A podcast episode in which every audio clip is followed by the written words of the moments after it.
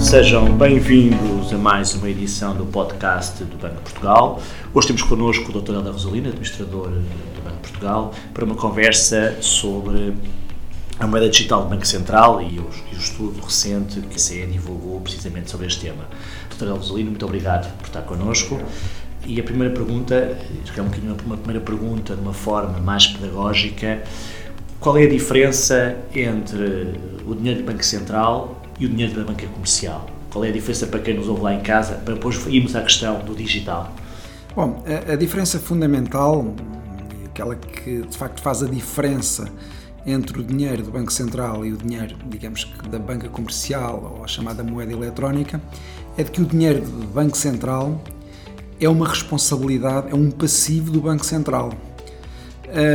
Que, pela natureza do Banco Central, enquanto autoridade monetária, tem risco zero. É, não há risco sobre a detenção desse, desse meio monetário, digamos assim. Ou seja, o dinheiro, o dinheiro do Banco Central sendo emitido por um Banco Central, eh, o risco é zero, não existe risco. Uma, é uma responsabilidade de um Banco Central e o Banco Central, eh, no fundo, dará cumprimento sempre a essa obrigação de reembolso desse valor traduzido no dinheiro do Banco Central, a chamada moeda Banco Central. O dinheiro da banca comercial, a chamada moeda eletrónica, não é totalmente isento de risco, eh, de liquidez e de solvência, eh, todavia, eh, por se tratarem de instituições de crédito, os emissores dessa moeda eletrónica, as mesmas estão sujeitos a requisitos prudenciais, existe um conjunto de exigências sobre essas entidades determinadas pelos supervisores, que naturalmente também dão garantias de que a moeda eletrónica, a moeda de banca comercial, é também uma moeda que pode ser utilizada no dia a dia com risco mínimo, e inclusive existe o Fundo de Garantia de Depósito que faz a cobertura, digamos assim, de um determinado montante de depósitos detidos pelos, pelos bancos comerciais e que pertencem aos particulares. Portanto, a diferença fundamental é exatamente esta. A moeda Banco Central é uma responsabilidade direta do Banco Central. A moeda comercial, a, a, moeda de banco comercial, é uma responsabilidade das instituições de crédito. As instituições de crédito têm que responder perante essa responsabilidade. Ora, a diferença está, naturalmente, naquilo que é o grau de solidez e de segurança e de, de enfim, de aversão ao risco eh, que existem entre estas entidades. E essa é a diferença fundamental. Com, a, com a pandemia, nós vimos acelerar uh, um facto que já, já vinha do passado, que é uh, uma adesão cada vez mais das pessoas, dos clientes bancários, aos pagamentos eletrónicos, que se junta a uma moda, digamos assim, no passado, a questão dos pagamentos também, das moedas eletrónicas e dos Bitcoin. Uhum. Que não é a mesma coisa, mas de facto há aqui uma adesão de facto das pessoas a este tipo de pagamentos, se quisermos, não querem o dinheiro na carteira, não querem o dinheiro físico na carteira, querem pagamentos eletrónicos e tal adesão no passado à questão das bitcoins. E a pergunta que eu faço é, por um lado, se acha que esta tendência vem para ficar, ou seja, se esta, se esta questão que a pandemia trouxe foi, uma, foi um catalisador um comportamento que seria inevitável, primeiro, e se sim, e havendo de facto digamos, as tais bitcoins ou o projeto da Libra, também se, também se foi muito discutido, porque é que é necessário, de facto, os bancos centrais, as instituições públicas, digamos assim, entrarem neste setor de atividade, se aparentemente eh, o setor privado, eh, as empresas privadas estariam já a fornecer esse tipo de, de, de, de serviços, digamos assim, Claro. Bom, eh, respondendo à primeira questão, se de facto esta situação de pandemia veio acelerar a utilização de pagamentos eletrónicos, eh, uma tendência que já vinha atrás. Sim, de facto, isso é um facto. Eh, já antes da pandemia se observava uma utilização crescente da utilização de meios de pagamentos eletrónicos. No entanto, após a pandemia e durante a pandemia e, enfim, naturalmente após a pandemia, essa tendência será acentuada, será reforçada, sem dúvida nenhuma. Evidentemente, eh, a conveniência e a segurança dos pagamentos eletrónicos associados a novas soluções como o contactless veio, eh, no fundo, reforçar essa, essa, essa tendência, esse caminho que se estava a fazer. Por exemplo, as compras com cartão contactless representam agora 30% do total das compras feitas com cartão em Portugal quando antes da pandemia representavam apenas 8%, e de facto há aqui uma evolução muito significativa. As próprias compras online Uh, representam agora 8% das compras com, com, cartão, portanto, utilização do cartão para compras online, uh, tendo registrado um aumento de quase 2% face ao que acontecia eh, em 2019, eh, média do ano 2019. Portanto, não há qualquer dúvida de que nós estamos a acelerar esta tendência de utilização de meios de pagamentos eletrónicos. Ela já vinha de trás, nós estamos numa sociedade cada vez mais digital, mas esta situação de pandemia, que obrigou à alteração de um conjunto de hábitos por parte dos cidadãos, reforçou essa tendência, na questão dos pagamentos, como noutras, noutras áreas da, da nossa vida cotidiana. Essa era a primeira pergunta. A segunda pergunta, bom, mas então se já temos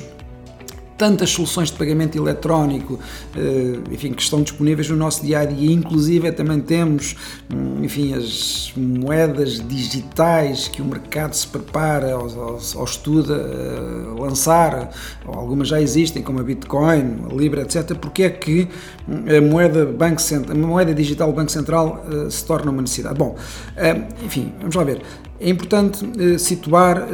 essa questão. O Banco Central Europeu e os bancos centrais nacionais desenvolveram um estudo eh, que está agora em consulta pública, eh, que eh, no fundo avalia a possibilidade, mais do que a possibilidade, a necessidade de emissão de uma moeda digital do Banco Central. E porquê é que faz isso? Porque de facto há todo um conjunto de realidades envolventes que podem justificar essa necessidade. Desde logo, uma utilização cada vez menor do cash Ora, o Banco Central é o emissor, é, é, é, responsável pela emissão monetária, é a autoridade monetária e tem sobre a sua responsabilidade a emissão monetária. Se de repente se começar a emitir e a lançar em circulação cada vez menos notas e moedas, essa função do Banco Central terá que ser no fundo, mantida, eh, criando um sucedâneo ou um, ou um, complementar, digamos assim, às notas e às moedas físicas. E, portanto, nesse sentido, um declínio muito acelerado da utilização de moedas eh, e notas físicas pode justificar a necessidade de emissão de uma moeda digital do Banco Central. Mas também há outras razões. As razões designadamente relacionadas com o facto de surgirem outras moedas digitais, digamos assim, sejam emitidas fora da área do euro por outras autoridades, seja emitidas por entidades que não são autoridades monetárias, o caso da Libra é um exemplo, eh, podem justificar que o Banco Central Europeu, perante, digamos que, a substituição do seu papel de emissor por outras autoridades ou por outras entidades que não autoridades monetárias, tenha que salvaguardar o seu papel, para isso eh, justificando a necessidade de emitir uma moeda digital do Banco Central. Mas há outras razões. As razões ligadas, por exemplo, à necessidade de ter, eh, digamos, uma resposta europeia, eh, por exemplo, para pagamentos de retalho, para pagamentos para a utilização como meio de pagamento no dia a dia, face a marcas internacionais que ganham cada vez maior preponderância. É preciso ter presente que na Europa eh, não há uma marca de pagamentos única, não há uma, uma marca de pagamentos, digamos que eh, europeia, eh, que tenha relevo à escala global. As marcas de pagamentos que nós conhecemos são quase todas americanas. E naturalmente, para a salvaguarda também da independência do papel do euro, pode ser necessário apoiar, juntamente com outras soluções que podem, podem vir do mercado, o lançamento de uh, uma moeda digital Banco Central que preencha de facto esse papel importante que o euro tem que ter, uh, seja como moeda, uh, como divisa global, seja também como uma, uma moeda que é utilizada em, no, nos pagamentos no dia a dia por parte dos cidadãos europeus. E portanto, há todo um conjunto de outras enfim, eventualidades, de outras circunstâncias que podem justificar a moeda, o lançamento, a criação e a emissão de uma moeda digital do Banco Central. E, portanto, é todo, toda essa avaliação que está presente neste relatório e é essa, esse aprofundamento que vai ser feito nos próximos meses, no sentido de saber se de facto o Eurosistema deve estar preparado para emitir uma moeda digital Banco Central, que seja uma moeda que preserve, salvaguarde aquilo, aquilo que é uma função essencial uh, dos bancos centrais, e neste caso do Eurosistema, enquanto autoridade monetária global. E portanto a, preparação uh, dessa moeda serve para isso. E é esse o trabalho que vai ser feito nos próximos meses. É esse trabalho que eh, vai levar a que o Conselho de Governadores tenha que tomar uma decisão no decurso do próximo ano de avançar para uma fase, que é a fase de investigação, que será uma fase, digamos, de criação de condições operacionais para a emissão dessa moeda, porque o que nós fizemos até agora, e o relatório que está em consulta pública, a única, enfim, o que visa é fazer uma avaliação teórica, digamos assim, um, daquilo que pode justificar a necessidade da emissão dessa moeda e também as dificuldades que essa, e os problemas que vai enfrentar a emissão de moeda digital Banco Central. Eu também gostava de dizer que uh, 80% dos bancos centrais à escala global estão a fazer estudos ou eh, inclusive é já fazer eh, mais do que estudos, podem estar já a desenvolver provas de conceito, podem estar já numa fase mais avançada de, de, de experimentação eh, de moedas digitais do Banco Central e, portanto, esta é uma tendência global. Enfim, há casos concretos, como o Banco Popular da China, que desde 2014 que estuda a possibilidade de emissão de uma moeda digital do Banco Central e que tem neste momento um piloto a correr para além da própria Reserva Federal, estar a estudar esta matéria e, e muitos outros bancos centrais que não da área, que não, que não pertencem à área do euro, terem já estudos muito concretos neste, neste domínio. Portanto, o que está aqui em causa, essencialmente, é a preservação de um papel das autoridades monetárias, vulgo bancos centrais, de garantir o seu poder de emissão monetária, que pode vir, eh, no fundo, a perder-se se houver um declínio muito significativo da utilização de notas e moedas ou se outros meios de pagamento emergirem e que venham a substituir eh, as notas e as moedas ou que ganhem, uma preponderância que eh, façam diminuir o papel de emissor eh, do Banco Central. O Dr. Rosalino está e é membro do, do, grupo de trabalho, precisamente ao nível do BCE, que estuda, que estuda essas matérias e que esteve por trás deste, deste relatório. E, e portanto, pergunto-lhe se, se, se, nesse grupo de trabalho, obviamente, estudaram as consequências deste projeto do BCE, desta tal euro digital, vamos chamar uhum. assim, ao nível da, da política monetária, ao nível dos canais de transmissão de política monetária, como é que isto poderá impactar ao nível dos canais de política monetária e, num segundo patamar, ao nível daquilo que é a própria estabilidade financeira, no seguimento da relação do Banco Central, obviamente, com a banca comercial, a partir do momento em que possa haver aqui um euro digital. Relativamente ao, ao impacto que a criação de uma moeda digital de Banco Central pode ter na política monetária, eh, ele depende. Depende uh, da política de remuneração. O euro digital pode ou não ser remunerado. Ou seja, a emissão uh, desta moeda pode ter associada uh, uma remuneração no sentido em que há um pagamento uh, pela detenção dessa moeda, ou seja pelo próprio Banco Central, ou seja por quem a detém. No fundo, haver aqui um esquema de remuneração associado ao acesso a essa moeda, digital Banco Central. Se houver uma política de remuneração no âmbito da emissão desta moeda digital Banco Central, neste caso, esta moeda digital Banco Central será um instrumento de política monetária. Será um instrumento de política monetária e pode ser usado como instrumento de política monetária. Uh, se não houver, portanto, uma política de remuneração associada à detenção destas moedas digitais do Banco Central, elas funcionam como, notas, como as notas e como as moedas. São meios de pagamento para o retalho e elas aí não terão, essas notas, a emissão do euro digital não terá impacto, um, como isto não, não terá impacto uh, enquanto instrumento de política monetária, não se assumirá como um instrumento de política monetária. E, portanto, uh, mas essas questões estão em aberto. O relatório levanta todas essas questões eh, e pondera os impactos que eh, a emissão desta moeda digital Banco Central pode ter eh, sobre a transmissão da política monetária e conclui, evidentemente, como eu estava a dizer, que isso dependerá da política de remuneração que a autoridade monetária vier a definir. O relatório conclui que, para já, a necessidade de reforçar o mecanismo de transmissão não é uma motivação para emitir o euro digital. Ou seja, não há necessidades neste momento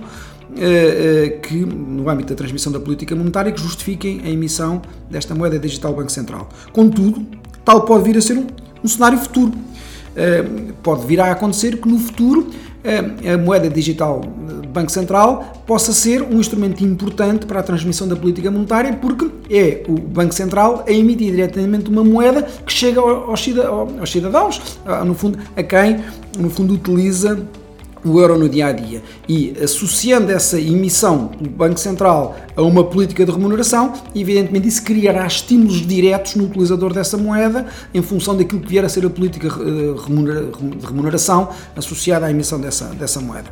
Eh, mas neste momento, volto a referir, neste momento o Eurosistema entende que essa não é uma necessidade presente. Hoje nós temos um conjunto de instrumentos de transmissão da política monetária que cumprem plenamente o seu papel e, portanto, a emissão do euro digital não se justifica neste momento em razão de reforçar os mecanismos de transmissão da política monetária. Mas essa não é uma situação que, no fundo, possa ser eternizada. Pode-se justificar num futuro, longínquo ou não, que a emissão de um euro digital ou de uma moeda digital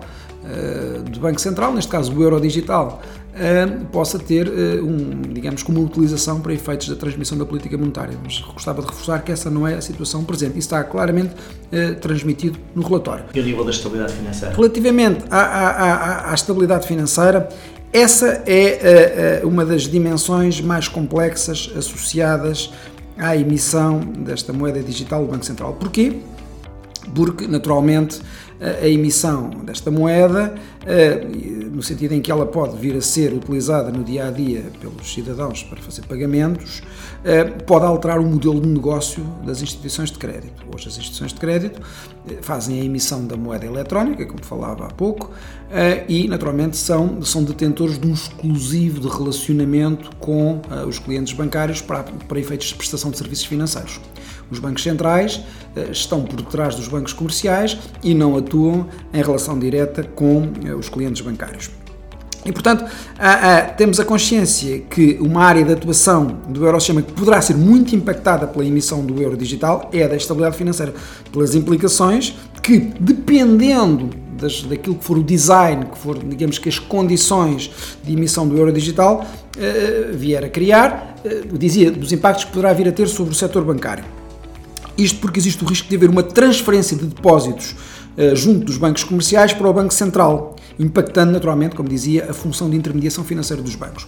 Bom, uh, evidentemente, uh, os próprios bancos, se, vir, se, se, se virem perder alguns dos seus, dos seus depósitos que poderão ser transferidos para o Banco Central, eh, deverão perder eh, uma parte daquilo que é os seus recursos de financiamento. Ou seja, hoje os bancos financiam-se pelos depósitos, na sua função de intermediação financeira, para depois poderem conceder crédito. E naturalmente, se perderem parte dessa, dessa fonte de financiamento, que são os depósitos, porque os depósitos podem ser transferidos para, para para o Banco Central, volto a dizer, dependendo da forma como vier a ser desenhada, se vier a ser desenhada esta moeda digital do Banco Central, mas se isso acontecer, evidentemente os bancos têm que encontrar fontes de financiamento alternativas. E fontes de financiamento alternativas podem ter custos mais elevados. Para além de que todo um conjunto de serviços que hoje é, que são prestados pelo sistema bancário aos cidadãos, no domínio dos pagamentos e noutros domínios, poderão ser afetados. Pronto, evidentemente estes efeitos serão mais ou menos impulados em função, como disse, do design da moeda e também do momento, das circunstâncias eh, eh, que vivermos eh, no momento em que essa moeda puder vir a ser implementada. Bom, mas isto para dizer o seguinte: essa é uma das matérias mais importantes que ainda tem que ser estudada e tem que ser aprofundada. E, naturalmente, o Eurosistema irá calcular naquilo que vier a ser o desenho do euro digital, irá calcular estas, estas, estas, estes riscos estes riscos serão acalculados, eh, eh, enfim, devidamente, porque não é, evidentemente, eh, objetivo do Eurosistema, do conjunto de bancos centrais da área do euro e do próprio Banco Central Europeu, naturalmente, criar aqui problemas de estabilidade financeira, porque essa também é uma das suas responsabilidades, garantir a estabilidade financeira. Ou seja, o Eurosistema não vai evoluir num determinado sentido para cumprir um determinado objetivo, prejudicando o outro. E esse, essa combinação de objetivos e esse equilíbrio é que vai ter que ser conseguido. Portanto, o relatório portanto, alerta para essas situações e, enfim, desenha um conjunto de, de evoluções que serão naturalmente eh, tidas em consideração para prevenir os impactos que, eh, no fundo, eh, o euro digital, se vier a ser emitido, pode ter sobre o sistema financeiro. Isso, naturalmente, passará por reservar um papel para, para as instituições de crédito enquanto agentes intermediários na colocação do euro, deste euro digital em circulação, reservando, naturalmente, um papel para o Banco Central de emissor, hum, provavelmente não será, digamos que, um ator direto Ehm, com o, cliente bancário, no fundo, na criação de condições para que ele possa eh, utilizar esta moeda digital no dia a dia. E, portanto, essa questão é de facto uma questão relevante uh, que uh, tem vários cenários em perspectiva do ponto de vista daquilo que pode ser o tal design do euro digital que deverá calcular os impactos na estabilidade financeira. É evidente que o relatório que foi produzido pelo Eurosistema está em consulta pública. Até há poucas semanas atrás já tinha recebido mais de 5 mil contributos, eh, enfim, para essa consulta pública eh, e ela só termina no dia 12 de janeiro de 2021. E, evidentemente, grande parte daquilo que têm sido as preocupações manifestadas em vários contextos, em que também o próprio Banco de Portugal tem vindo a apresentar este relatório é de facto eh, relacionado com os impactos que, ele, que, que, que esta, este euro digital pode vir a ter sobre o papel do sistema financeiro sobre o seu papel de intermediação e naturalmente sobre, mais lato senso, sobre a estabilidade financeira em geral. Há um outro risco sido apontado nesta questão das moedas digitais, e não é só o euro digital, digamos assim, é as moedas digitais do Banco Central como um todo, que é a questão da proteção de dados e numa sociedade europeia que, por um lado, tem um RGPD e tem um regime de proteção de dados fortíssimos, o que é verdade noutras geografias, nós sabemos, mas que, é uma, mas, mas que é uma realidade europeia, pode parecer paradoxal. Temos, por um lado, um RGPD nas sociedades europeias muito forte e, por outro lado, uma moeda que, pelo seu design, pode não garantir essa proteção da, da informação pessoal de cada um de nós. Uh, e esta é, de facto, uma das questões que tem sido uh, levantada à volta das moedas, das moedas digitais, das moedas digitais de Banco Central, que é o Estado as autoridades públicas de repente ficarem com uma nacional de informação sobre as operações financeiras e sobre os pagamentos e as compras de cada um, de todos os cidadãos. Mais uma vez pergunto-lhe como é que este debate foi tido no âmbito desse grupo de trabalho e, e, e eu acredito que seja uma das questões também complexas para, para o futuro. Sem dúvida, esse é um tema fraturante nas discussões sobre a emissão do euro digital, porque há uma corrente que defende uma aproximação quase total deste euro digital às notas e às moedas. Ou seja, a grande, uma das grandes, uma das principais características das notas e as, das moedas eh, físicas eh, é de facto a sua, a sua utilização anónima, a anonimidade associada à sua utilização. Eh, e se nós estamos a criar um euro digital que é emitido pelo Banco Central, tal qual são as notas e as moedas, essa corrente uh, defende que uh, enfim, devíamos criar um euro digital que fosse tão próximo quanto possível das notas e das moedas, nesta perspectiva também de garantia da anonimidade. Todavia, uh, há outra corrente que diz, bom, sendo um pagamento digital sendo eh, necessário eh, que o Eurosistema, o sistema financeiro, garanta preocupações como o branqueamento de capitais, financiamento de terrorismo, eh, no fundo, o Know Your Customer, portanto, no fundo, responsabilidades que estão sempre associadas às instituições financeiras, será muito difícil que, sendo um meio de pagamento eletrónico, sendo emitido pelo Banco Central ou pelos bancos comerciais em nome do Banco Central e sendo, digamos que, uh, eletrónico, será difícil uh, fugir a alguns desses requisitos. Será difícil fugir a alguns desses requisitos. Portanto, esta é outra corrente. A corrente que diz que, bom, é muito difícil garantir uma anonimidade a 100% quando estamos a falar de um meio de pagamento digital emitido por entidades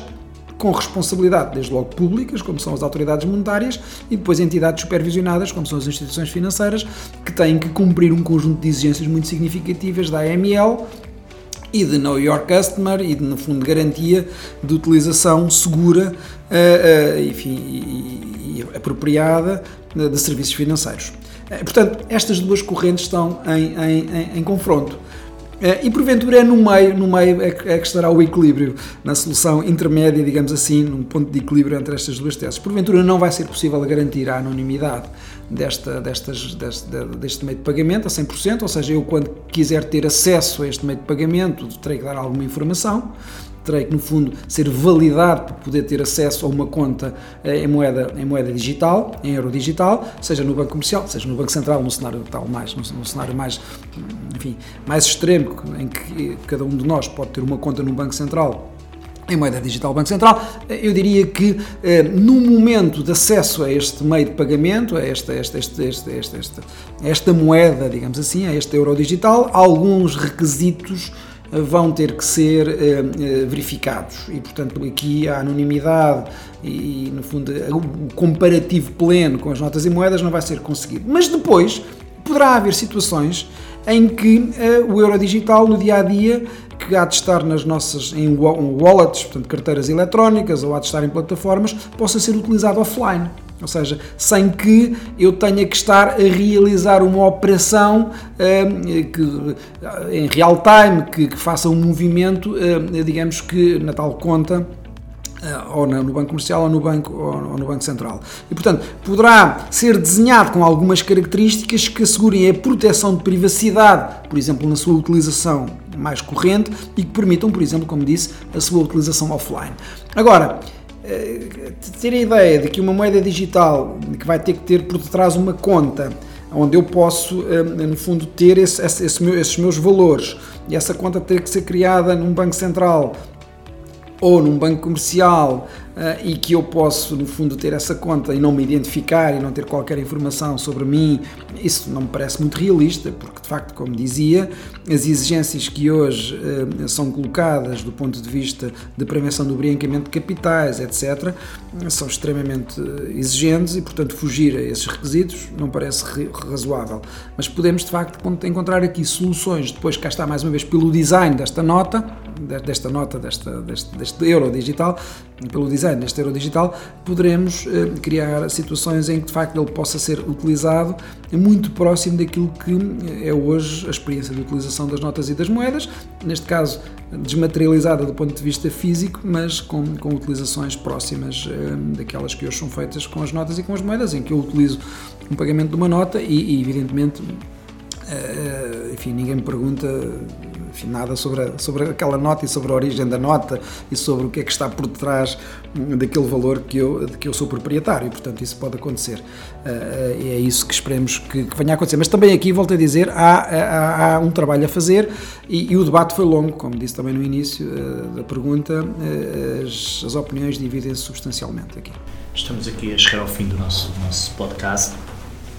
e eu vou, vou lhe fazer uma pergunta que é talvez eh, mais difícil porque é, é a futurologia, digamos assim. Uh, já nos falou aqui os próximos passos deste projeto, mas o que lhe pergunto é: tem a convicção de que este projeto o Eurodigital é algo que nós vamos conhecer e que vai ter, ver a luz do dia nos próximos anos? E quando nos próximos anos, estou a falar 3, 4 anos? Ou, é, ou ainda estamos a falar de um projeto que tem tantos SES e tantos cenários alternativos é difícil uh, colocar um prazo, digamos assim, uh, para, para o nascimento deste projeto. Ou pondo a questão de outra, de outra forma, este projeto já passou o, o, a fronteira do irreversível e, e, é uma questão de tempo até nascer, ou ainda podemos chegar à conclusão de que tem demasiados riscos e pode, e pode morrer, digamos assim, naquilo que é os estudos que estamos a fazer neste momento.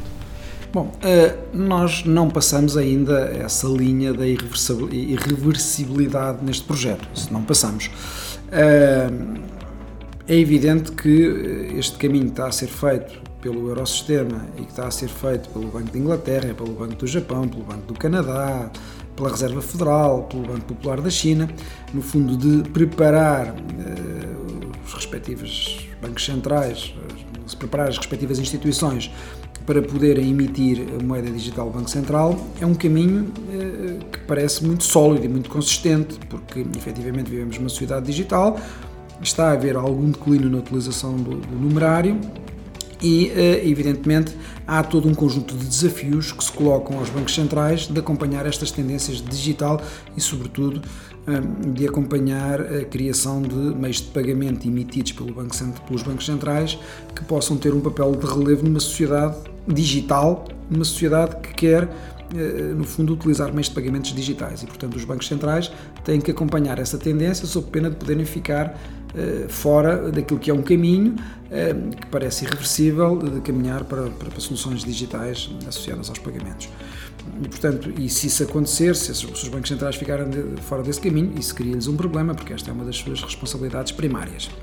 Agora, pergunta se este caminho é irreversível. Não, ele não é ainda irreversível. Uh, e o que o Eurosistema disse, o que está neste relatório, é que se houver necessidade de emitir euro digital,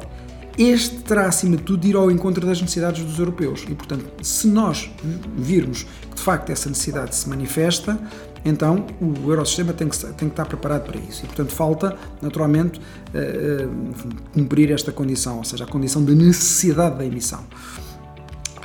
E nesse sentido, há um passo muito relevante que está a ser dado neste momento, o passo da escuta ativa. O que é que é a escuta ativa? É ouvir os europeus. E este, esta fase de consulta, seja aos cidadãos, seja às instituições, seja às, às, às várias associações, está a decorrer. E de facto, o Eurosistema está a fazer estes contactos no sentido de saber efetivamente quais são todas as implicações, todas as, as circunstâncias que, estão, que estarão associadas à emissão uh, uh, deste euro digital. E portanto, passada esta fase de escuta ativa, haverá uh, um conjunto de análises mais profundas do ponto de vista legal, do ponto de vista de, das implicações que poderão ser criadas para áreas tão importantes como a própria área dos pagamentos, mas da política monetária, da estabilidade financeira e todas essas análises estão a decorrer. Depois há questões operacionais, concretas. Se o euro digital for criado, ele vai correr em que plataforma, como é que ele vai chegar aos cidadãos, como é que, eh, no fundo, se vão garantir um conjunto de mecanismos de segurança preventivos relativamente a questões como cibersegurança, eh, criminalidade, todo um conjunto de questões que são muito importantes e que, que ainda não se chegou do ponto de vista de estudo aprofundado. É o que se reservará para a fase de investigação que terá que ter como ponto prévio, ou como decisão prévia, uma aprovação por parte do, Conselho de Governadores para avançar nesse sentido. Portanto, toda esta, toda esta, todo este enquadramento está a ser estudado e, eh, eh, e portanto, ele será condicionante para a evolução para o euro digital. Se me pergunta, e agora penso que era nesse sentido que a pergunta era feita, se me pergunta a minha opinião pessoal, a minha opinião pessoal não é relevante para este, para este efeito, embora, enfim, eu esteja a falar como administrador do Banco de Portugal e, e não possa desligar-me desse papel neste contexto. Eu acho, efetivamente, que uh, este é um caminho que uh, tenderá a concretizar-se no futuro em qualquer coisa que será ou este euro digital ou próximo deste euro digital porque a expectativa de facto é que esta aceleração do digital, a importância que os meios de pagamento têm na sociedade e eh, as soluções que estão a emergir, eh, criadas pelo mercado, algumas eh, com risco associado, outras, enfim, com falta de base legal, levará a que os bancos centrais se tenham que posicionar neste domínio. E, sobretudo, se a sociedade caminhar como parece caminhar, para uh, uma utilização cada vez menor das notas e das moedas e nesse sentido os bancos centrais terão que ocupar esse espaço com outro meio de pagamento que seja também emitido por si, que seja um passivo do Banco Central que se possa constituir como uma reserva de valor para quem o detém, uh, sem riscos de volatilidade, sem riscos enfim, perda de valor associadas. E o que caracteriza hoje, de facto, as notas e as moedas, para além de tudo mais, é o, seu, sua, o facto de se poderem constituir como reserva de valor, porque tem por detrás um Banco Central que garante o valor dessas notas. Ora, o Banco Central que perda, que venha a perder espaço na emissão das notas e das moedas, terá que ocupar esse espaço com algo que seja equivalente. E, portanto, e o, o relatório do, que foi produzido e que está em consulta pública é muito claro nesse sentido. Se houver um declínio muito significativo da utilização do numerário, o Banco Central o Eurosistema terá que ocupar esse espaço com a criação do euro digital. E, portanto, eu acho que este caminho é um caminho ainda longo, complexo, com muitas exigências, mas eh, eu acho que é um caminho que tenderá a culminar eh, com qualquer coisa próxima da emissão de uma moeda digital do Banco Central, enfim, em, contexto e, e, em contexto e em condições e em características ainda muito desconhecidas nesta fase. Doutora Rosalina, muito obrigado por estar connosco. Chegamos ao fim do nosso podcast. Pode saber mais sobre as moedas digitais no site do Banco de Portugal, em www.bportugal.pt e pode também acompanhar-nos nas redes sociais, no Twitter, no LinkedIn e Instagram. Foi um gosto. Até uma próxima. Obrigado.